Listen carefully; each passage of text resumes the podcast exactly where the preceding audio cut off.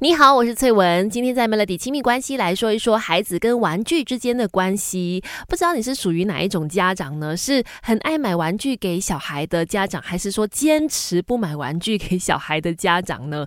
其实两者都有好和不好哈。说到玩具对小朋友的这个意义，它真的是必不可少的存在啦。因为玩具是小朋友对小朋友来说，它可以是一种陪伴啦，也是他们认识这个世界的第一件物品，然后也可以是。他们呃去训练肌肉的很好的工具等等，反正不同的玩具可以带给小朋友不一样的刺激，可以带给他们不一样的发展。所以其实玩具是必须要存在的，只是真的不要太多啦，要不然就会发现家里玩具太多的小孩呢，一就是他会变得不珍惜玩具，第二就是呢，他去外面的时候也会变得很容易因为买不到玩具而哭闹。所以在日常生活当中要多点跟他们做练习哦，让他们明白什么是。需要的玩具，以及可能也可以试着延长玩具的赏玩期，让他们有更多的新鲜感。等一下跟你聊更多。育儿之路就像闯关游戏，关关难过，我们关关过。Melody 亲密关系，一起来 Power Up。除非那个玩具已经真的坏的不行了，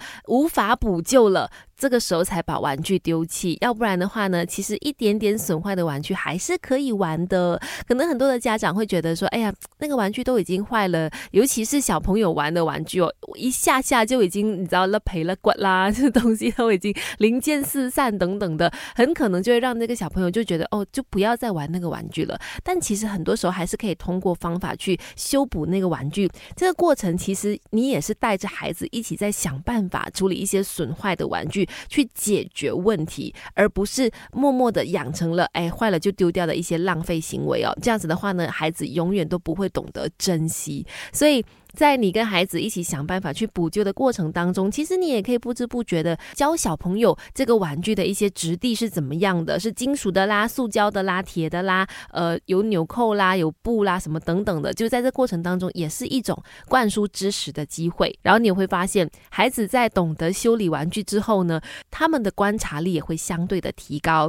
再来，你也可以延长玩具的新鲜赏玩期，旧的玩具还是可以有新的玩法的。这样子的话。呢，孩子就不会一下下就对那个玩具感觉到很腻了，不想玩了。家里的一些旧玩具是可以在你跟小朋友做不同游戏的时候发挥作用的。比如说积木，它可以是你们在玩买卖游戏的时候，当老板跟这个消费者啊的时候呢，它那个积木可以当成是货币啊，是钱呐，又或者是可能玩具车可以是拼图的一个部分，轨道可以是拿来盖房子的其中一个呃基础一个建材等等，都可。以发挥创意，让玩具有不同的玩法。这样子的话呢，孩子就不会轻易的放弃他们现有的玩具，更加懂得珍惜了。育儿之路就像闯关游戏，关关难过，我们关关过。Melody 亲密关系，一起来 Power Up。你好，我是翠文。怎么样让年纪小的孩子明白什么是想要跟需要呢？这绝对不是你们去到玩具店里面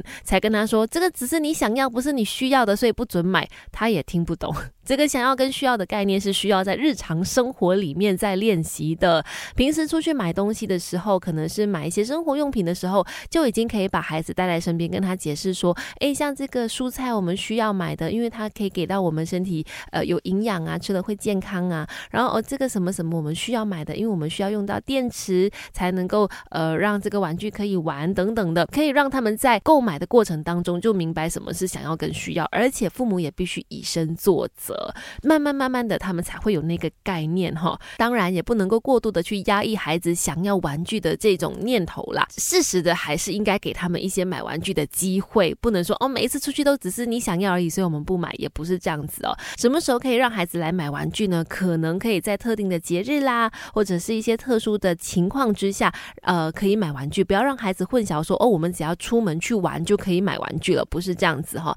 可以事先跟他说好，或者是在可能生日的时候啦，有节庆的时候，圣诞节的时候啦，一些这样的大日子呢，诶，他就能够收获玩具。这样子的话呢，他对于这份玩具的期待度也会大大的提高，也更加懂得珍惜玩具了。